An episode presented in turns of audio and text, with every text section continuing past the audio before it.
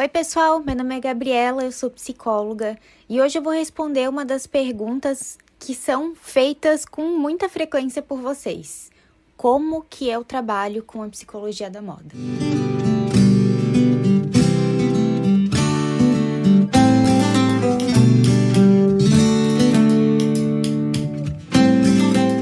Bom, esse não é um assunto simples de falar, porque ele é um tanto polêmico. Eu acho que existem várias formas de trabalhar com a psicologia de forma geral, até porque nós somos sujeitos e o nosso estilo, né, a nossa forma de trabalhar vai mudando de acordo com cada um. Até porque é muito comum você se identificar com algum tipo de psicólogo e não se identificar com outro, porque passa totalmente por quem a gente é, mas também pela teoria que a gente segue e a forma que a gente trabalha trabalha dentro de uma ética. Para começar essa conversa, eu já preciso dizer que aqui no Brasil a psicologia da moda não é regulamentada pelo CRP. E eu sei que isso pode parecer um pouco estranho, do tipo, tá, e como que você trabalha com isso então? O fato é que, para a gente pensar a psicologia da moda como uma área de trabalho, a gente também precisa delimitar formas, a partir da psicologia, então, né? Formas científicas de comprovar que esse trabalho faz algum tipo de sentido ou que tem algum valor científico para a sociedade. E não estou dizendo que ele não tem, mas a forma com que ele vem sendo apresentada é um pouco controversa. Eu vou deixar aqui algumas citações, na verdade, alguns trechos do livro da Dawn Caring. E esse foi um livro que me fez pensar de uma forma muito crítica do porquê a psicologia da moda ainda não é regulamentada aqui. Ela acaba tendo uma aproximação muito grande com a consultoria da moda e de estilo, né? E, enfim, isso é uma característica. Isso me preocupa porque ela acaba usando a roupa como uma forma de antídoto, sabe? Então, ah, se você está desorganizada, use uma, uma bolsa pequena. Ou se você está se sentindo insegura, use um cachecol. Eu acho que não é muito por aí. E se a gente for parar para pensar nesse sentido, pode ser até um tanto.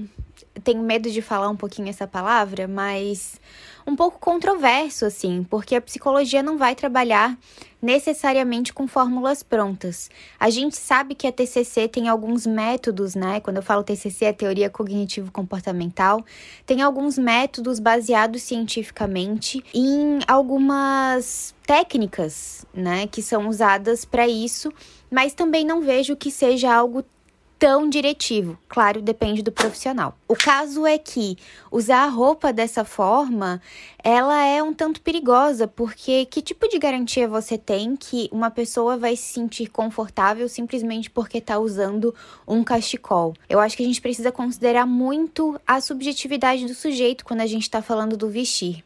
E para mim, essa não é a melhor forma de trabalhar com a psicologia da moda, essa não é a forma com quem eu me identifico.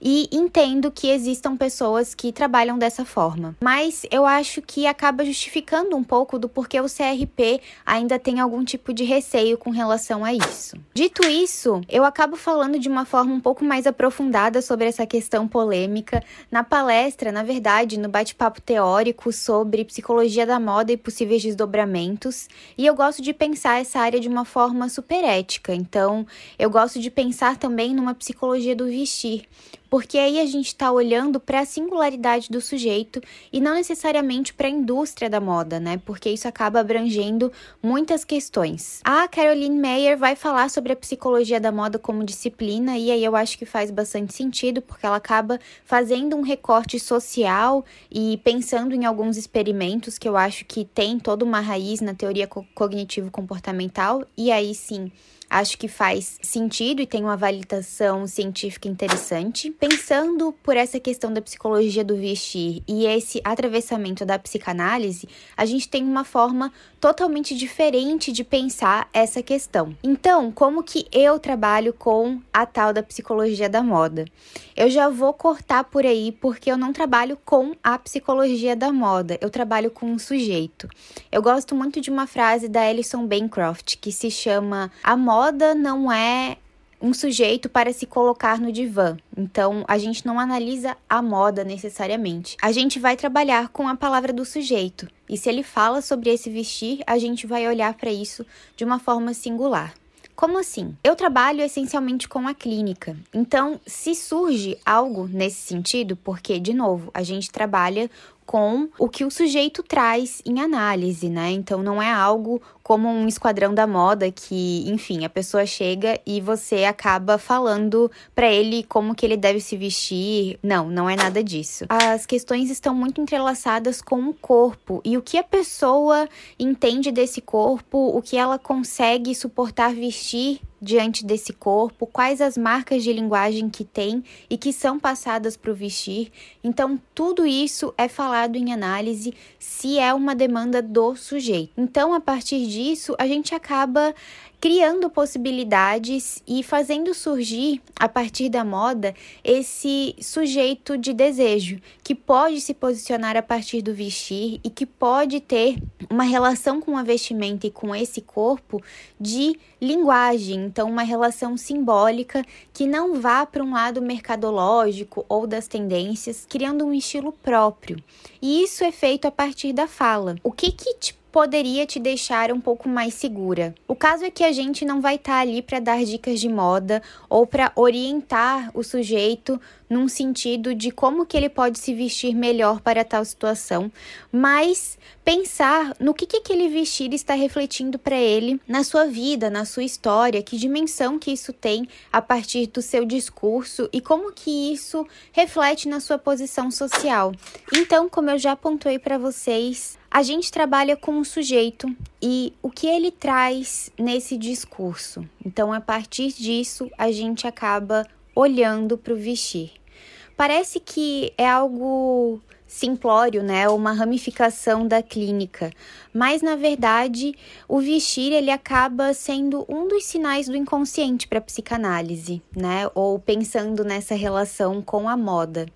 Então, quando a gente vai trabalhar, ou quando eu vou trabalhar com a psicologia da moda, ou com esse entrelaçamento da moda e a psicanálise, melhor dizendo, eu não desconsidero as manifestações do vestir no meu atendimento clínico.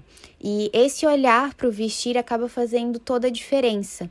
Então, esse olhar para o vestir também tem uma questão de andamento no processo clínico. Então, a gente acaba vendo algumas mudanças, algumas relações com o vestir.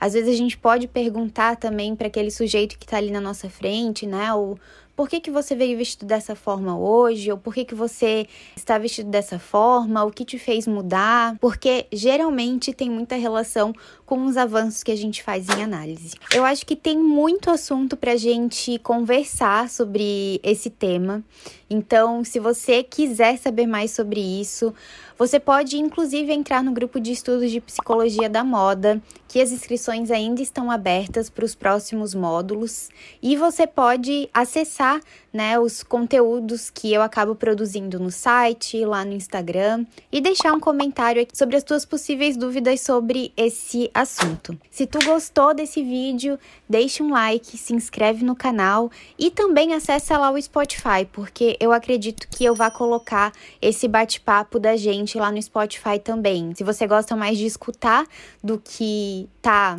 aqui assistindo no YouTube, ele vai estar tá por lá também, tá bom? Um beijo e até mais. Até o próximo vídeo.